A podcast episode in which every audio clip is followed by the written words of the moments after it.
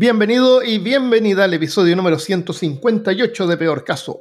En este episodio, avanzados inventos de la antigüedad. Hablándote desde los lugares más novedosos de Alabama, soy Armando Loyola, tu anfitrión del único podcast que entretiene, educa y perturba al mismo tiempo. Cuéntame esta semana está Christopher Kovacevic. Qué bien. Bueno, eh, hay cosas que son antiguas y hay cosas que están como adelantadas a su tiempo, como la, como la Sega Dreamcast, por ejemplo, ¿no es cierto? Sí, de hecho. Eh, pero hay tecnología antigua que usamos hasta el día de hoy. Eh, por ejemplo, el, el, concreto romano, creo que era súper bueno. Y no se sabe la fórmula de cómo lo hacían, pero parece que como que se vuelve mejor con el tiempo. Así a medida que más tiempo pasa, mejor, más duro se pone. Más, mejor mejor mm. queda. Hay un acero también en Genova, parece. Acero genovés. Hay, unos, hay, unos, hay unos lugares donde hacen como acero bueno. Damasco. Damasco. Hay algunas recetas así como de acero que hacían antes y ahora no están, así que nadie sabe cómo las hacían o las pueden replicar. O el eh, fuego. ¿Cómo se llama? Fuego. Había alguna cosa, había un, fuego que no se apagaba nunca. El fuego griego. El fuego griego es. Hablemos del fuego griego. ¿Por qué no? El fuego griego fue desarrollado por el año 672 después de Cristo por el Imperio Romano del Oriente. El fuego recibió varios nombres. ¿Por qué se llama griego entonces si fueron los romanos? ¿Viste? Ahí. Que lo por Grecia. Ah, a lo mejor era durante el tiempo en que los romanos como que invadieron Grecia. Era todo romano. Es como. Los, romanos invadieron todo. Es como decirle chino a los japoneses. invadieron los romanos, claro. ¿Cierto? El fuego recibió varios nombres de los bizantinos, incluido fuego marino, fuego romano, fuego de guerra. Durante las cruzadas, el término fuego griego se aplicó a cualquier tipo de arma incendiaria como las que usaban los árabes, los mongoles o los chinos. Pero el fuego que usaron los bizantinos era completamente diferente a estos otros dispositivos y era un secreto bien guardado. Era, era, lo tenían que guardar secreto porque había como una especie de revolución interna. No sé, algunos sabían cómo se hacía. Y hasta el día de hoy no se sabe cómo lo hicieron. Lo que se sabe es que el dispositivo se muestra como una especie de lanzallamas en las imágenes. Se ven los barcos así y un barco está tirando así como una, un, una, un lanzallamas a otro barco. Ya. Eh, usaban unas boquillas presurizadas que estaban instaladas en el barco, ya ves, en la parte de adelante del barco, ya a veces las podían poner por los lados. Eh, o algún tipo de sifón para rociar como un líquido inflamable sobre el enemigo a distancia o directamente sobre el mar, donde continuaba ardiendo. O sea, hacían como muro de fuego. Ah, ya, ok. El fuego griego se utilizó sobre todo en la guerra naval para detener las flotas musulmanas invasoras y fue muy eficaz porque podía seguir ardiendo incluso en el agua. Por eso también se le llamaba fuego líquido o fuego de mar. Tenía un montón de nombres. El uso del fuego griego pudo proteger a la ciudad de Constantinopla, que se quiso constantinopolizar, pero el desconstantinopolizador que lo desconstantinopoliza, buen desconstantinopolizador será, de los asedios a... Ese es un trabalengua. Ah, perfecto. De los asedios árabes de la ciudad. Continuó usándose en batallas navales contra los sarracenos y numerosas victorias navales estuvieron vinculadas al uso del fuego griego. El, entonces, eh, como te decía, había como una especie de rebelión interna y en el año 727, entre el 727 y el 823, esa tecnología logró derrotar a las flotas rebeldes que no tenían la tecnología. Hoy en día no se sabe la composición, pero hay algunas teorías. Eh, se cuenta que genera, en un par de libros aparece como que generaba una gran cantidad de humo y estaba acompañado por sonidos de truenos. pero algún mecanismo a lo mejor, no sé. Estaba, era encendido por, el agua, en el, en el agua y quemado en el agua. La única forma de apagarlo era con arena, vinagre u orina vieja sea, todos los marineros viejos tenían que ponerse a mear para el fuego. Algunos teóricos creen que el fuego griego se elaboraba con salitre como ingrediente principal, resina de pino porque también le llamaban a algunos fuego, fuego pegajoso. A lo mejor, dependiendo de cómo lo hacían, era como las propiedades que tenía. Fuego pegajoso, imagínate que te tiran una cosa pegajosa y sabéis que no se va a encender. apagar. Claro. Tenéis que, a menos que, haga- mm, que hagas que hagas pichí arriba del fuego. Claro, y el agua no lo, no lo apaga. Lo- Y el agua no lo apaga, entonces quiere decir como que es medio aceitoso. Eh, o se cree que fue con nafta, que se produce con petróleo. Otros elementos pudieron ser óxido de calcio, que se llama cal viva, o sulfuro. Puede haber sido petróleo, Sí, nafta. mm. Eh. Sí, pues lo tiran en el agua, lo encienden. y nada lo apaga. Claro. Hay una historia de Alejandro Magno. Yo lo escuché en, en la tortulia. Que eh, encontraron, estaban viajando, no sé qué, como que le trajeron a Alejandro Magno, le trajeron así como eh, petróleo, una cuestión así. Ya. Y no encontraron nada mejor que bañar a un tipo con esto y prenderle fuego, loco. Wow. Para demostrar las propiedades. No sé, ¿para qué? Estaban de joda, no sé qué hicieron. Y eh, luego se Pero, empezó a pero, quemar. pero, era un, pero era un prank. Claro, era, como una, broma. Era, una broma. Pues que no se loco- no, y el loco se, se- él se, se auto, él se ofreció, así como Ah. voluntariamente a que Son como los TikTokers de hoy en día, así que se, se tiran alcohol en el pelo y se incendian. quedó, quedó para la escoba el tipo, no podía apagar el fuego, se quemó entero, no, si fue un desastre. Y me acordé de eso ahora con lo que, con lo que estábamos hablando. del tío. Ah, ese- el a, lo que- mejor, a lo mejor era un arma, era, era como que, oye, tenemos que descubrir la fórmula y Alejandro Magno le llevaron, parece que esta es la fórmula, lo tenemos acá, Claro. probémosla. El, el, o ya deben haber, o ya saben que, o tal vez ya saben cómo se, Claro. esto se- Ahora, eh, otro también es eh, eh, hay uno muy parecido también en, en, en Game of Thrones. Eh, parece que le dicen fuego verde o fuego de o fuego de dragón, no me acuerdo cómo le decían. Que Ah, sí. era un como un aceite eh, verde. ah, y está inspirado en esto, cosas. Eh, sí. De hecho, cuando están invadiendo eh, como la, la- la capital por mar, se, se defienden con eso. Prenden Ah, un eh, montón eh, de. eh, explota todo. Ya. prende fuego en todo. wow. En World of Warcraft puedes sacar fuego verde si eres un brujo. O sea, Claro. se llama, tú- los ataques de fuego son rojos, pero si sacas, haces unas misiones, todos tus ataques de fuego son verdes ahora. Son verdes, son más poderosos. Claro, porque son de la eh, de las no sé qué cosas que son verdes. Eh. Necromancers. Sí, se me olvidó. De la Legión Ardiente, eso, de la Legión Ardiente.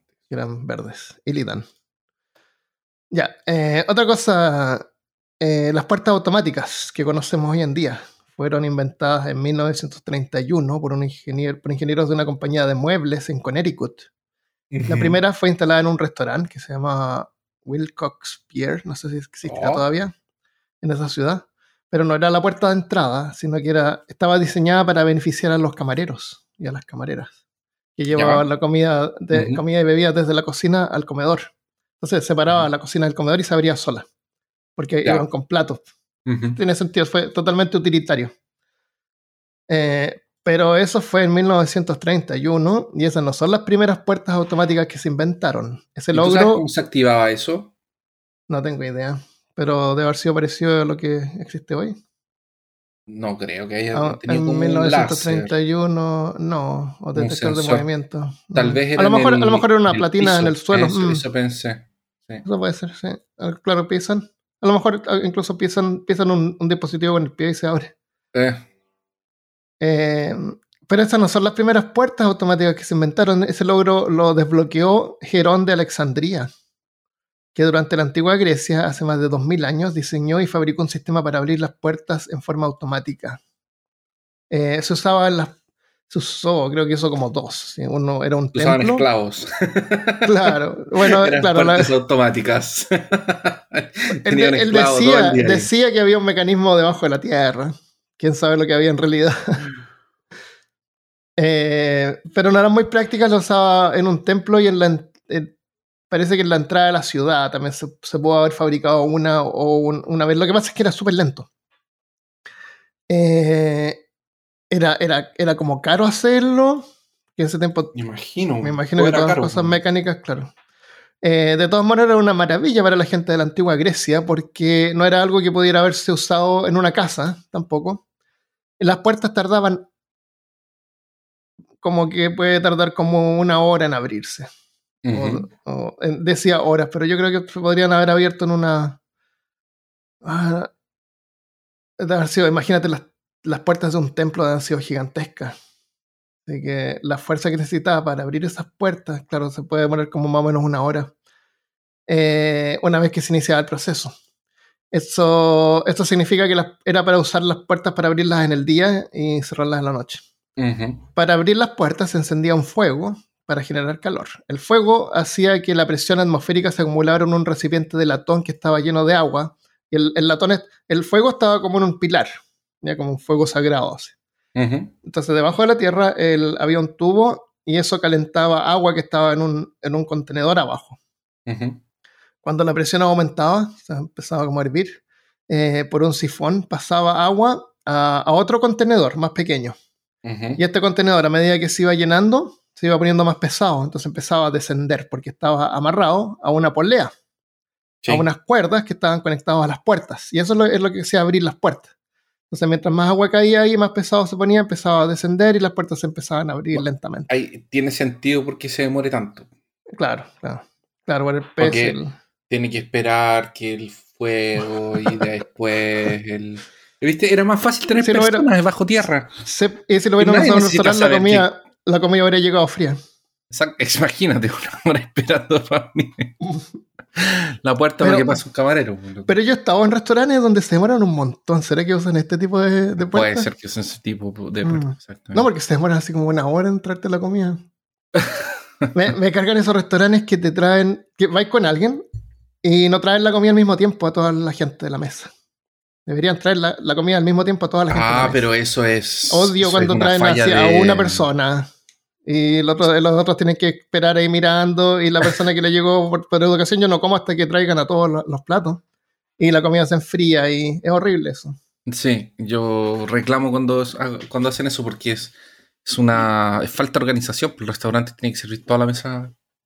Claro, pues toda la mesa al mismo tiempo. Horrible eso. Me carga, me carga. Y cada uno dice, no, come nomás, no te preocupes, pero sabes que no se puede. Pero, y, sí, sí. y veía ahí como tu comida se enfría. Eh, y Ah, cuando qué son como papas fritas y quedan las papas fritas. Oh, claro, y tú No la hay, nada peor, no hay nada peor que una papa frita fría. Nada, nada, nada Ah, peor. Horrible. Bueno, eh, entonces este sistema estaba escondido debajo del edificio, debajo del templo, así que para los que veían la puerta abrirse en el templo, imagínate, pues, llega en la mañana un sacerdote, prende las llamas, así como una, un, un tributo a, a un dios, y después gracias a este tributo el dios decide abrir sus puertas después de un rato, porque se demoran. La Claro. conexión satelital no era muy buena en ese tiempo, Sí. claro. de haber sido mágico. Y si estaba, la madera estaba húmeda, peor todavía. Oh, imagínate. en, en el invierno. Eh, también hay evidencia que Herón, Herón de Alejandría, también desarrolló un sistema para abrir las puertas de la ciudad. Eh, la- a lo mejor lo. Era más rápido porque tenía cuatro esclavos en vez de uno solo. Claro. Abriendo la. Herón de Alejandría también inventó la primera máquina expendedora de vino, que era, era como bien bonito, era como un contenedor que tenía como una especie de palanca dentro. ¿Ya? Y eso estaba conectado con un brazo que estaba conectado a una, a una parte donde tú ponías tu copa. Entonces, cuando Ajá. ponías la copa, eh, con el peso bajaba esa, esa, esa cosa, Ajá. esa, esa como plataforma o bandeja, bajaba y, y- y el brazo se movía y como que, eh, no sé si sifoneaba el vino por un tubo, pero la cuestión es que el vino empezaba a caer mientras la, la copa iba bajando un poquito y se llenaba. Ah, qué bueno. Imagínate. Y también inventó el molino, inventó la jeringa. Y inventó, Inventó este el robot. molino. Inventó, no sé si un molino, un, un sistema de molino. Y un robot programable para entre- entretener al público en un teatro. El robot podía cambiar de dirección según su programación, porque era programable. Eh, pero obviamente eh, a través de... Era, er- eran unos clavitos que estaban en un eje. Entonces el aparato tenía tres ruedas, dos de atrás estaban sujetas por un eje donde había una cuerda enrollada. Como esos yoyos, ¿te acuerdas de los yoyos? No, Sí. no los yoyos. No, me refiero a, los, a esos que se tiran y siguen girando. Ah, los diablos le decían en. Parece que les decían diablos. Pirinolas, no me acuerdo. son Entonces- como dos. ¿No estás diciendo que son- esos son como dos. Esos que usaban en Beyblade. cuerda No, Beyblade. Ah, ya. Esos que tiran y, y pelean. Trompos. Trompo, eso. Eso. Claro, porque la, la idea es que tú tiras el trompo y, el- y tienes una cuerda enrollada en el trompo. Entonces, cuando tú tiras, lo tiras, tiras la cuerda hacia atrás y eso hace que el trompo gire hacia una velocidad absurda. Entonces, la- la- la- el eje de este aparato estaba también enrollada la cuerda, pero tenía unos clavitos entre medio. Entonces, cuando tú estabas enrollando la cuerda y había un clavito, tú podías como que eh, pasar la cuerda por detrás del clavito y empezar a girar en sentido opuesto. ¿ya? Entonces, esta cuerda estaba, eh, subían hacia un soporte alto donde había sujeto un peso. Entonces, cuando se soltaba el peso, tiraba la cuerda y, y la, y el eje se empezaba a desenrollar. Y como estaba eh, eh, conectado con las ruedas, el aparato se empezaba a mover, como un autito. Y eh, las ruedas de cada lado de atrás estaban separadas en los ejes, entonces una cuerda por cada lado cuando pasaba por un, por un clavo, cambiaba de, de dirección, ahora la rueda se empezaba a girar hacia el otro lado, entonces el aparato ahora giraba. Entonces tú Ujú. lo podías diseñar para que girara algunas veces. Ahora duraba poquito porque era como mientras caía el peso solamente, así que imagínate que haber durado unos 10 segundos a lo más. Claro, porque Pero- hay una cantidad limitada de, de cuerda y de altura, porque esto necesita altura para poder caer. Claro, mientras más alto mejor, pero ahí lo tenés que hacer más grande. Pero lo encuentro genial, eh, considerando que esto fue hecho como en el año 1. Y me sorprende que algo así no, no haya existido así como juguetes de niños, así como actualmente, así como el Tal vez trompo, era muy caro. O sea, no. Tal vez no servía como juguete nomás, po. Era demasiado. mejor era demasiado complicado. Puede Puede ser. Mm. Eh, eso, Herón de Alexandría grande, ¿eh? Sí. ese tipo. Otra tecnología antigua, esta es de, 19 3000 de perdón, 132, estamos en las centenas acá. Centenas, después de Cristo. En la antigüedad los terremotos siempre fueron un misterio para los científicos y detectarlos y predecirlos siempre fue un desafío. Que tuvo los científicos explorando eso por 200, 2000 años. La primera evidencia de un dispositivo utilizado para detectar terremotos proviene de Chang Heng por el año 132 después de Cristo. Chang El es- Chan- me, suena como. a- Claro, me suena como Chansung. era Sang, perdón, es- es, is Sang Heng. mine. Sang con Z, Sang. ¿Coreano o chino? Chino, mandarín. Eh, lo notable del dispositivo de Sanheng fue que pudo detectar terremotos desde largas distancias e indicar en qué dirección estaba el terremoto. O sea, lo podía poner así, funcionaba y podía decir, oye, hubo un terremoto así en esa dirección. El dispositivo fue capaz de detectar terremotos incluso si no hubo sacudidas en el área donde estaba ubicado. Bien. Esta sin duda era, era una maravilla de la ingeniería y las distancias a las que se podía detectar terremotos con este artefacto continúan asombrando a los científicos hasta hoy en día. El antiguo sismoscopio o sismógrafo consistía en un gran recipiente de bronce o de metal, ya como una especie de urna, imagínate una urna, y cerca hacia la parte superior del, del aparato o a la mitad de arriba, por todo alrededor sobresalían ocho cabezas de dragones. Po- Ya. Podría haber sido un aparato, pero tú sabes, los chinos, tiene que ser todo Sí. adornado y, y eran dragones. ¿Ya? Los dragones, habían ocho dragones que estaban apuntando en las direcciones cardinales, así norte, sur, este, oeste, sudeste, Pero- noreste. Pero mira, norte. si tú estás desarrollando un, un- un sistema de lo que sea y tienes la oportunidad de ponerle dragones, Ah, sí, dragones, cierto. ganas puntos extras, bonus. claro, o sea, son dragones. ¿A quién no le gustan los dragones? O sea, es claro. Entonces, eh, hay algunas versiones donde aparecen solamente las cabezas de los dragones, en otra... Lo importante es la cabeza, porque ahí está el mecanismo que te voy a contar, pero a veces salía el dragón completo, que estaba como una especie de lagartija, así como hacia arriba, como que estaba eh, parado en la urna con la cabeza hacia afuera, así como mirando hacia afuera. ¿ya? Entonces, eh, cada una de las cabezas estas tenía la mandíbula se podía abrir y sostenían una bolita, cada una de las cabezas de dragones. Sostenían una bola. Eh, debajo de, los dragones, la base de este aparato, que era como una especie de bandeja, habían ocho sapos de metal, porque se puede poner sapos, ¿por qué no? Los sapos miraban hacia los dragones con sus bocas abiertas. Cosa que si caía la bolita de la boca del dragón, caía dentro del sapo. ¿Entiendes? Habían ocho sapos alrededor de la base del, aparato. Eh, y estos eran los que indicaban la dirección del terremoto. Por el año 138 después de Cristo, el dispositivo indicó un terremoto al oeste de Louyang, la ciudad capital, pero nadie había sentido un terremoto allí. Sin embargo, unos días después, un mensajero de la región occidental de Long trajo noticias de un terremoto. Y esto probó que el, dispositivo funcionaba. El tipo dijo, oye, un terremoto hacia allá no, no, no había ningún terremoto y después de un tiempo llega un mensajero diciendo que hubo un terremoto. El sismógrafo funciona con un péndulo que está dentro de la urna, en que está conectado a las mandíbulas o a las cabezas de los dragones. Entonces, si se abate como en una dirección, hace que se abra la mandíbula y deja caer la pelotita, la bola, al sapo. ¿Se entiende? sí. Entonces, como tiene ocho, dependiendo en qué dirección va, se abate el péndulo, se abren las bocas de los dragones apuntando a la dirección.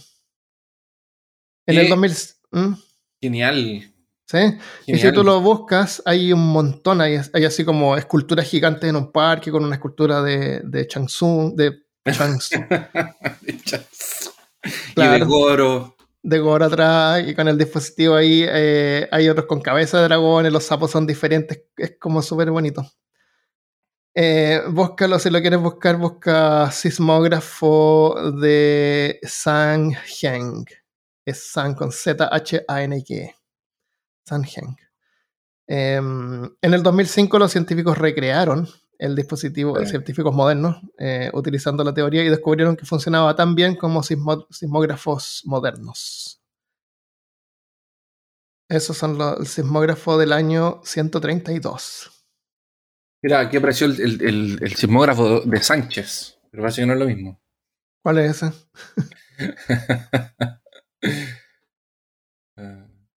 El de Sánchez, por loco. Ah, qué bonito, por loco. Qué tech. El de Sánchez sí hay unos dorados de bronce. Sí, aquí hay uno cortado por la mitad. No, está muy bueno. Está buenísimo. Búsquenlo, gente, porque está. Voy a ver cuál es el de Sánchez, ya que Google me preguntó. O sea, ya me lo ofreció como una búsqueda. Sismógrafo de Sánchez en vez de Sangen. Sí. Oye, ¿será que el apellido Sánchez es como una versión latina, así como del apellido original oriental? los, Sánchez son Chang Sung. No, no, ya. Parece que sí hay algo con Sánchez, pero no sé qué es. Ya, refrigeradores persas. Durante los inviernos los persas solían traer hielo de las montañas cercanas. Esto es el año 400 antes de Cristo. Refrigeradores. 400 antes de Cristo, refrigeradores. Y ahora hoy en día hay gente, tú te cagáis de calor en el verano allá. Pero hace 2500 años atrás los persas podían hacer sus refrigeradores o, zonas para mantener la comida fresca. Eh, podrían haber ellos mismos entrado al refrigerador y refrescarse también. Eh, durante los inviernos, los persas solían traer hielo de las montañas cercanas y almacenarlos en pozos que creaban en medio del desierto. Los pozos de hielo llamados yachal o yakal es un sistema de refrigeración más antiguo. También se usaba para mantener alimentos frescos y saludables durante los intensos veranos. O sea, los persas se esforzaban en mantener la comida fresca en el desierto. Mientras que en Islandia, que en inglés se llama Iceland, porque es una tierra con hielo, sí. se esfuerzan en podrir la comida de tiburón. que se llama jacar, ¿te acuerdas? Sí. Hacen un esfuerzo, porque ahí la comida no se pudre, se mantiene fresca siempre, gratis. Entonces el esfuerzo que ellos ponen es echarla a perder. Echarla a perder. Es una exquisitez. Qué vergüenza, claro. El congelador. Es malísimo, que es la peor comida del mundo. No sé por qué. Sí, no, yo he visto videos y la gente vomita hay, un par de tipos que, no sé, es como un logro comérselo. Un, yo creo que es una atracción turista. Parece que hablamos de eso en comidas asquerosas por ahí. Yo creo que una atracción. Parece que tú dijiste que era como una atracción, nomás. Puede una tontera, así como una. eh, para atraer la gente, y como que hoy tú vas, ya la voy a probar un poquito. Y, y hoy yo comí jacarl. Horrible. Ya, el congelador persa, a, prim- a primera vista se ve, desde de fuera se ve como una, una cúpula hecha de adobe, como una especie de campana hecha de adobe, que tiene, puede tener entre 10 a 20 metros de alto, dependiendo del tamaño del aparato. Porque hay varias. Debajo de la cúpula se encuentra un gran espacio subterráneo de unos 3 metros eh, de fondo que tiene un área de almacenamiento de 200 metros, 260 metros cúbicos, donde se coloca el hielo. El espacio subterráneo, o sea, me refiero a que está bajo el nivel de la tierra, del, del horizonte, de donde están, bajo la tierra. Sí. El espacio eh, está conectado a un canat, se llama, o atrapavientos, que tenía la capacidad de bajar la temperatura a niveles gélidos durante los veranos. La pared de la cúpula solía tener un grosor de 2 metros. Además, se hizo con un mortero especial que se componía de arena, arcilla, clara de huevo, cal, pelo de cabra y cenizas en proporciones específicas. O sea, buscaban ahí buscar una, hacer una- un material que fuera aislante. Eh, las paredes eran y, y dos metros de. ¿Cuánto dije que tenían de espesor? Dos metros de grosor, po, imagínate. Dos metros de grosor la pared. O sea, no pasaba el calor. po. Se mantenía la temperatura dentro estable. Las paredes eran resistentes a la transferencia de calor, manteniendo así el interior fresco.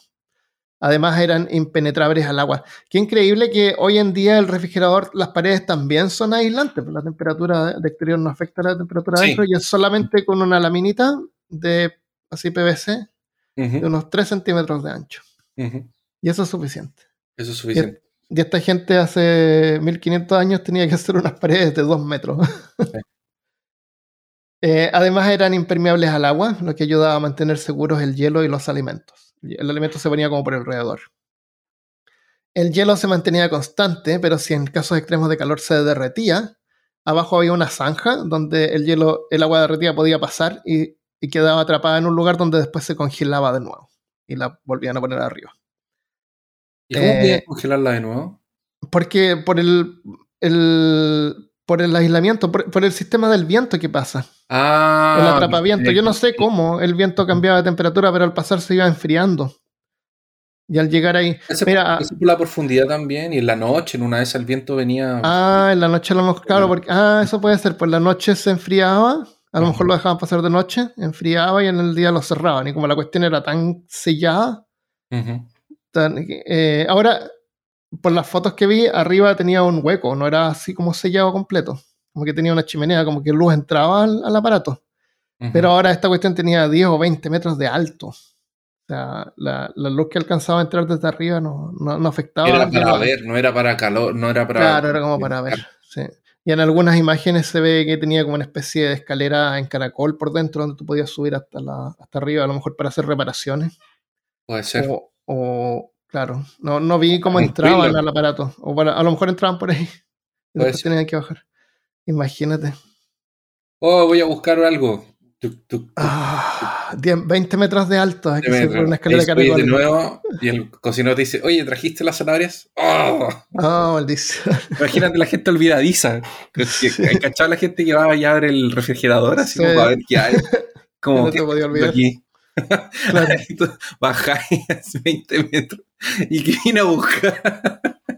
Tenés que asegurarte de en tu tablet ahí eh, con un cincel anotar, anotar lo que necesitas. No, pero yo creo que en ese tiempo ya había. Y los persas ya tenían papel, ¿o no? Ah, sí, en, 1500 en el año 400, sí, po. Sí, la, la Biblia fue escrita como en el 30, 30 50 y ya tenían parchment. El papiro. Claro, tienes que anotar en el papiro la lista de, de ingredientes. La- Qué genial eso. eh. La Biblia no fue escrita en, en el 30, no, por si acaso. ¿Cuándo fue escrita? ¿Como en el 100?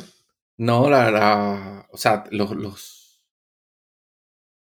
Ah, parece Pero que lo último fue, de- parece que lo último que se escribió, que es el Apocalipsis de San Juan, fue como en el año 90. Fue el último. Ya, ya, pero fueron así como... Por eso antes, de, antes del año 400. Ah, claro, claro, pero es que la Biblia como, como, la Biblia como colección fue hecha después. Ah, Después del año 400. No, ah, no, sí, sí, sí.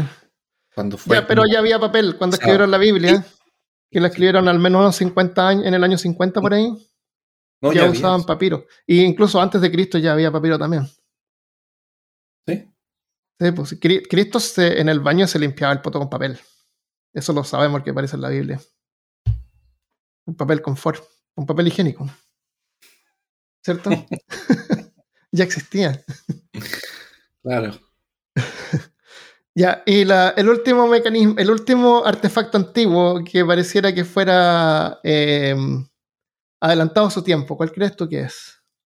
Eh, Yo creo que ver, varios que están escuchando eh, de- deben estar eh, pensando así, ay, por favor, que lo nombren, que lo, que lo nombren.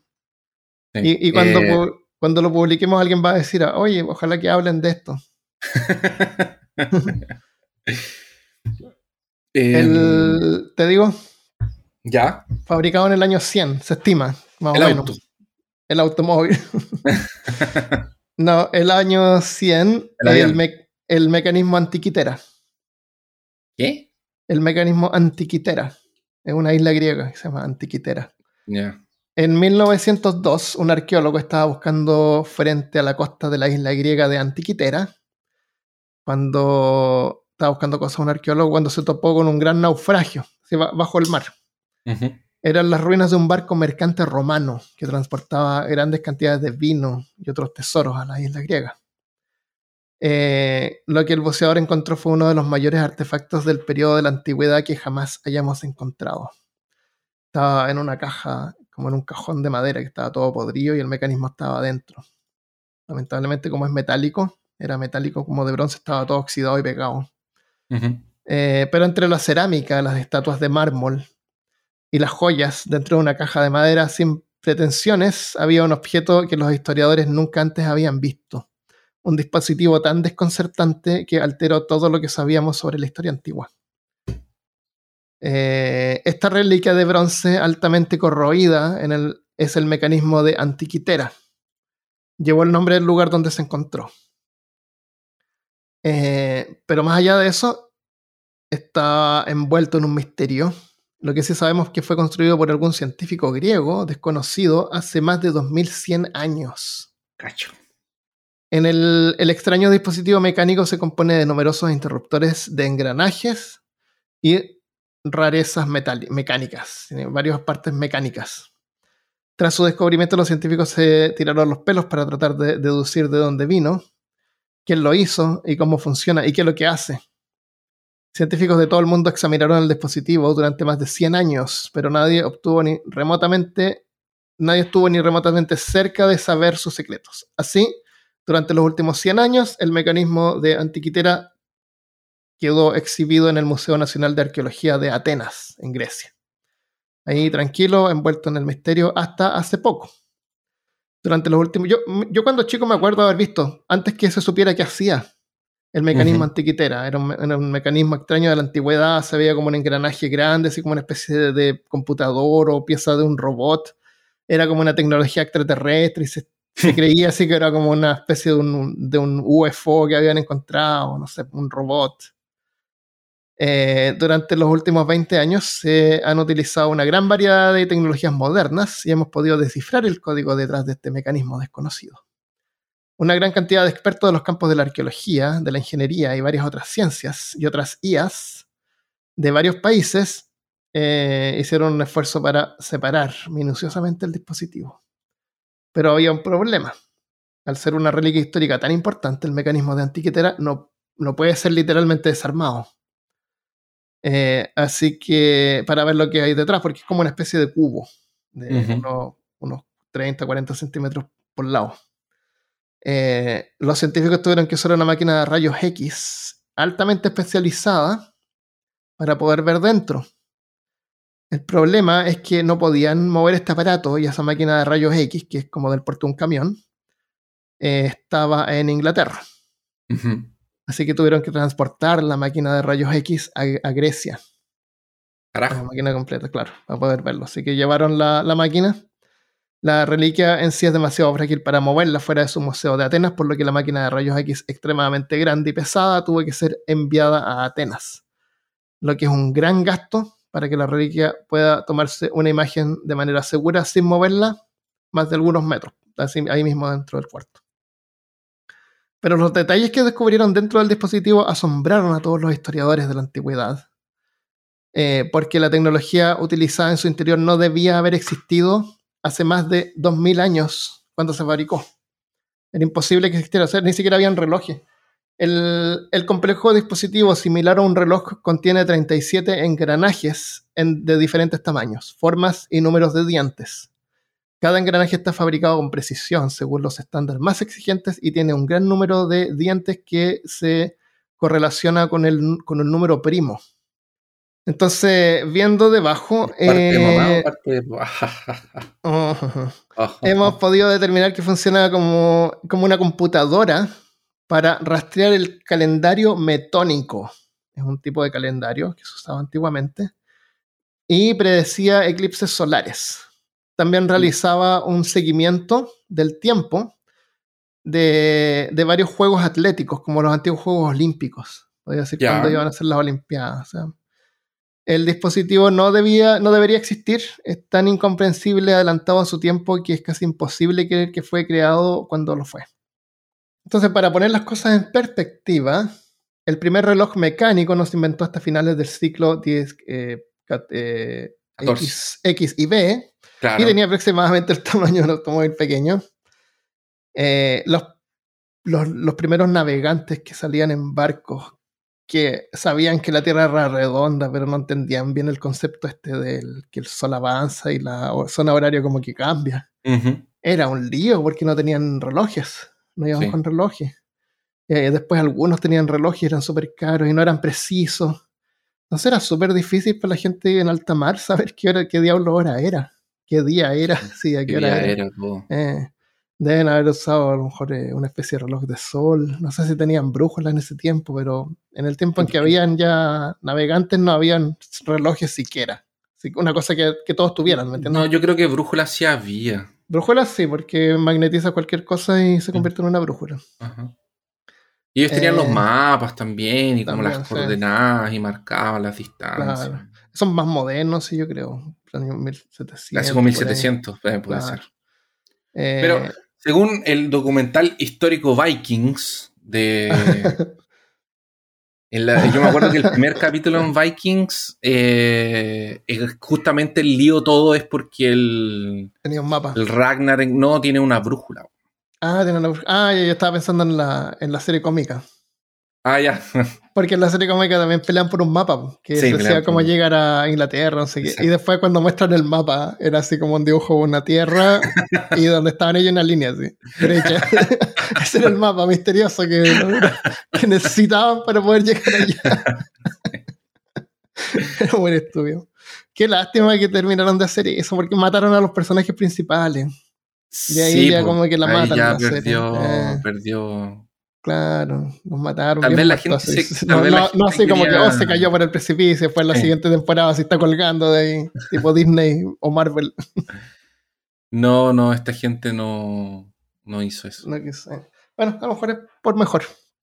Que pues se echan a perder. Bueno, entonces, entonces la, la gracia de este dispositivo, que, o sea, imagínate, pues estamos hablando en el año entre 1500 y 1700, tenemos los primeros relojes ya en el año 100 habían hecho esta especie de computadora. Alguien. Eh, que era más, incluso más pequeño que el primer reloj. Aunque no funcionaba solo, era un mecanismo que tú lo ajustabas y te daba una respuesta. Te, explico.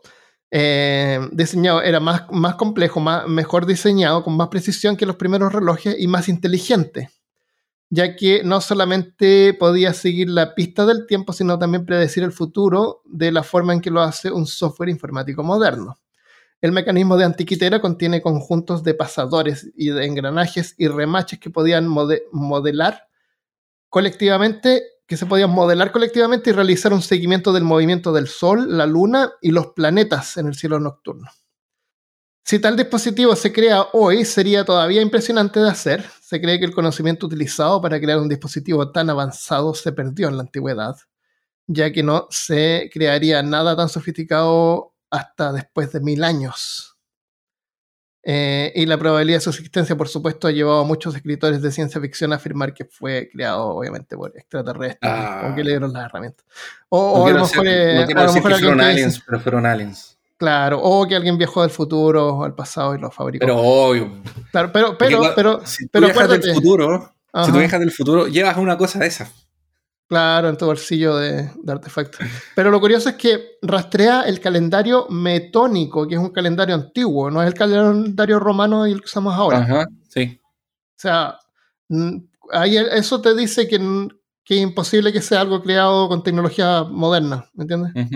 Porque no habríamos hecho, no habríamos hecho algo, algo con ese tipo de calendario. No sé cómo, no sé qué diferencia tendrá o no, pero todos los calendarios antiguos están como basados en los movimientos del sol y la luna. Así que es más o menos parecido.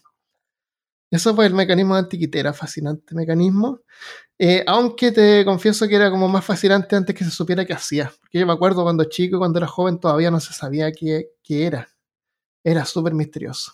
Era muy misterioso. Eh, ahora se sabe más o menos qué hace y qué es lo que hacía. Uno, uno calcula cosas, pero igual. Es un poco como las baterías de Bagdad, ¿o ¿no? Una cosa La batería así. de Bagdad también es una, una cosa. Aunque, aunque no se sabe bien si son baterías o no, también. Es como harta especulación. Sí. pero también era como una cosa antigua hecha. Yo si viajo al pasado, yo creo que lo que, lo que uno debería saber, cómo diablo hacer jabón, como lo más importante. Sí, Cómo hacer jabón y cómo hacer cuerdas. Porque con cuerdas tú puedes hacer cualquier cosa. cualquier cosa, exactamente. Claro. Sí, qué lata viajar al pasado. Imagínate que tú viajas al pasado cuando tenías sí, 15 años. Pero tú sabes todo el futuro lo que va a pasar. Tienes una nueva oportunidad horrible. para vivir de nuevo. Ah, Una nueva oportunidad para eh, hacer otro tipo de mierdas. No la- También, no también. que- Pero vas a tener que estar jugando con un Game Boy. Claro. y con una gráfica horrible y unos juegos así super básicos. Atari 800. O Pokémon, por ejemplo. Bueno, Pokémon salva, Pokémon pero yo no sabía inglés en ese tiempo, por eso no, no, no disfrutamos esos juegos cuando éramos tan chicos porque no- nadie sabía inglés. Algunos a lo mejor sabían, algunos jugaban igual. Estaba lo mismo. Yo, yo sabía lo suficiente para leer así como pedazos de. para entender. más o menos. Bueno, la historia de Pokémon tampoco es tan, tan profunda. Ujú. Eh, sí, puede No, ser, sí. pero no llegaban esos juegos, bueno.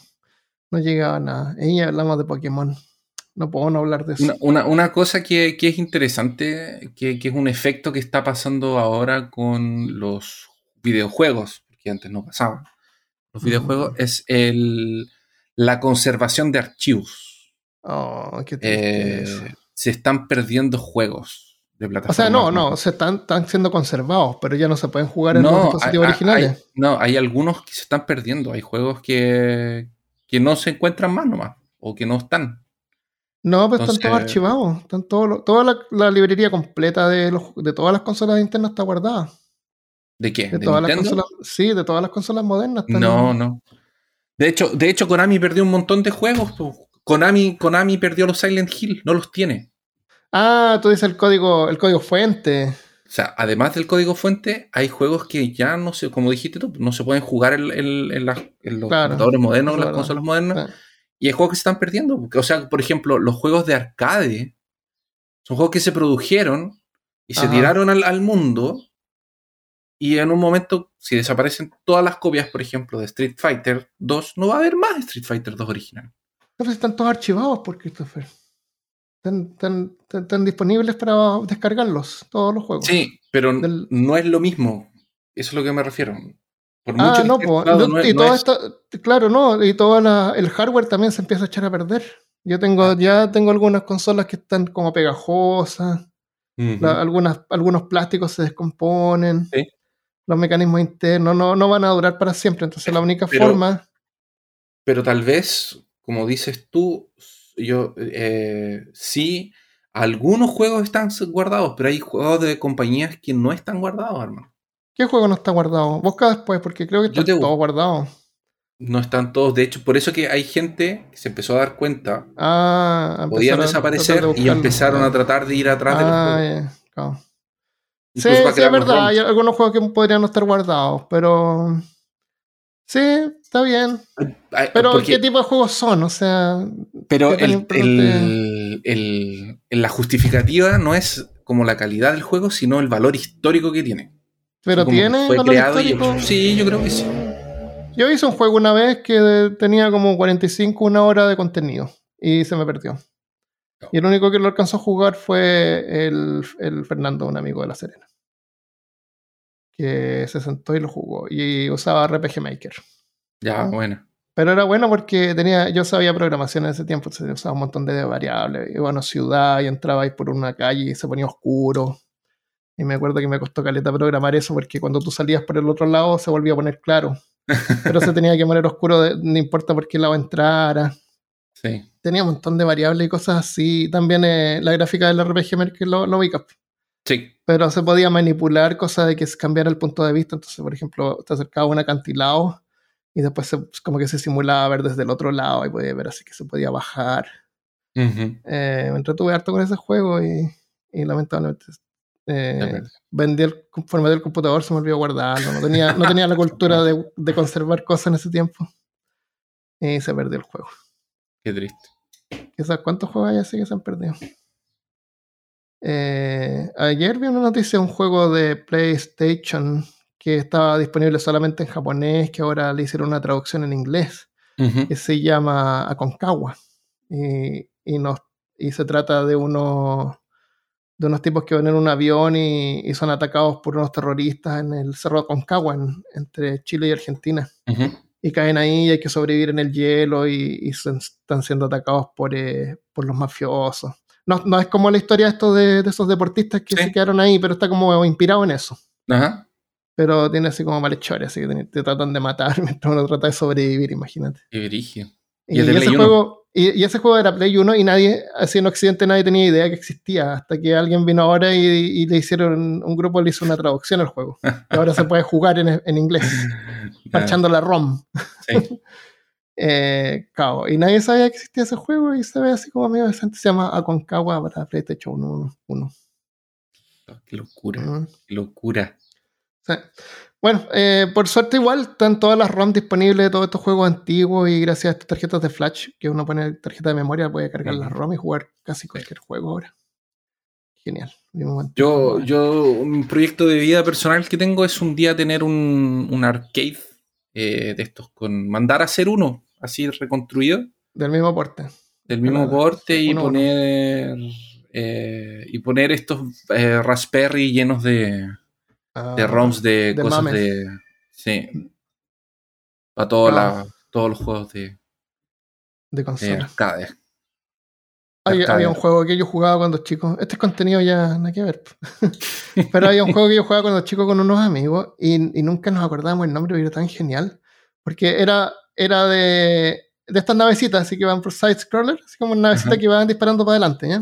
Ajá. Entonces tú eres como una especie de robot. Que tu nave es como una especie de robot. O, o nave- al principio es una nave, eh, realmente. Tú le disparas a los enemigos. Pero tienes un disparo especial que tú puedes capturar al enemigo. Entonces tú le disparas al enemigo y queda ahí parado, como congelado, Ujú.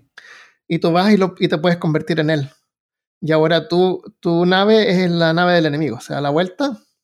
Y hay algunos que son súper rápidos, otros que disparan en diferentes formas, otros son lentos, pero son bien, pues, de- resisten hartos disparos de vuelta Qué y se buena. juega de a dos. Y, y mi amigo encontró el juego, así que después te lo puedo mandar si lo quieres probar. Qué Es súper buena. genial porque uno se va convirtiendo en los enemigos y, y es arcade antiguo. Era, lo, Mm. lo encuentro así como bien avanzada la, la mecánica para ese tiempo, porque eran todos como Sí, iguales. sí. Ah. Sí, era genial. Yo me acuerdo uno que había un. Que había como. que tampoco nunca lo encontré de vuelta. Que era un. como un conejo verde de cuatro brazos.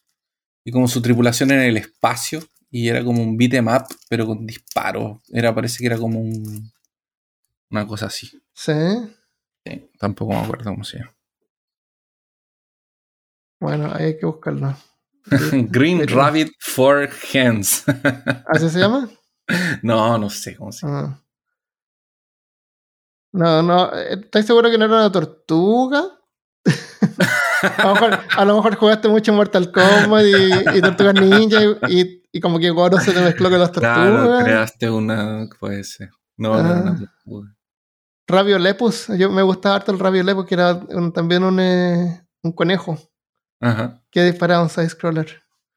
Y había que salvar al rey, el rey estaba rodeado por unas conejitas, pero las conejitas eran como de Playboy, porque tenían, eran personas, Ah, pero con orejitas en la cabeza. Sí, parece que me acuerdo de ese. Ah. Había otro que era el, el Commander King. Ese también es bueno. Ah, ese estaba en PC. Sí, se estrellaba la nave y Mm. tenías que salir del planeta. Genial. Ya, ¿la dejamos hasta acá entonces? Bueno, dejémoslo hasta acá. Oye, antes de irnos, eh, el día viernes tiré un episodio extra porque rompieron las, las piedras, la- la- Sí. el monumento de, de granito que estaba en Georgia, esas piedras que indicaban cómo, cómo rehacer la la sociedad. sociedad. sí. Eh, no era perfecto, obviamente, tenía, estuvo hecho así como en los años 70 y, y 80, entonces la, la mentalidad en ese tiempo todavía creían como en la eugenesia, pero era la ciencia que había en ese tiempo. Entonces no, no era así como que- Y a lo mejor, como medio frío, decía que había que mantenerla a, un, a cin- cin- 500, mi- mil mi- 500 millones máximo. 500 entonces, millones máximo. como que algunos decían que apelaba así como a exterminar gente, qué diablo. Ajá. Entonces, yo creo que el valor que tenía es un valor cultural nomás, no era que había que seguirlo, no, no encuentro que haya sido como la verdad que estaba escrita ahí. Porque también, como dije en el episodio anterior, en el del viernes, eh, que es un episodio cortito, tenía algunas propiedades también astronómicas, entonces, Ujú. Sí, y- te y- y marcaba, varias- claro, y además traía un montón de, de, de turismo. A mí me, varias veces me dieron ganas de ir, pero me quedan cuatro horas de manejo para llegar allá. Ahora, como que me podría ah, sentir arrepentido, pues, ya no fui. Entonces, eh, entonces eh, tiré ese episodio el viernes. Si alguien no sabía, ahí hay un episodio el viernes y pensaba tirar así los viernes un episodio cortito, Cada viernes. eh, una cosa extra así de algo. Después de que lo dices, te comprometes. Ah, Tal vez lo edites. Tal vez lo edites. Claro, pero lo Le que quiero aclarar es que voy a tirar ahí unos videos. Y, y la idea también es, como son cortos, son más fáciles de hacer los videos, entonces con imágenes. Ajá. Entonces, eh, en, la, en la cuenta de, de Peor Caso en YouTube, hay algunos que son videos y otros son podcast. Entonces, lo voy a tratar Ujú. de tener un- una imagen diferente para que se note qué es lo que es video y qué es lo que es un podcast. Pero los videos son videos y se pueden ver imágenes en movimiento. Imagínate, como en el siglo XX, que estamos 21, 22. por ahí. Sí, mira, mira tú. Es como un podcast, pero con movimiento. ¡Wow! Un po- Ah, Box video, box, pod video, pod video. Yo. Delicioso. Ya, necesitamos irnos, estamos hablando por estos temas. Sí. Vámonos a descansar. Eh, espero que todos tengan una buena semana. Eh, gracias por escuchar, compartan el podcast y nos vemos la próxima vez. Adiós. Adiós.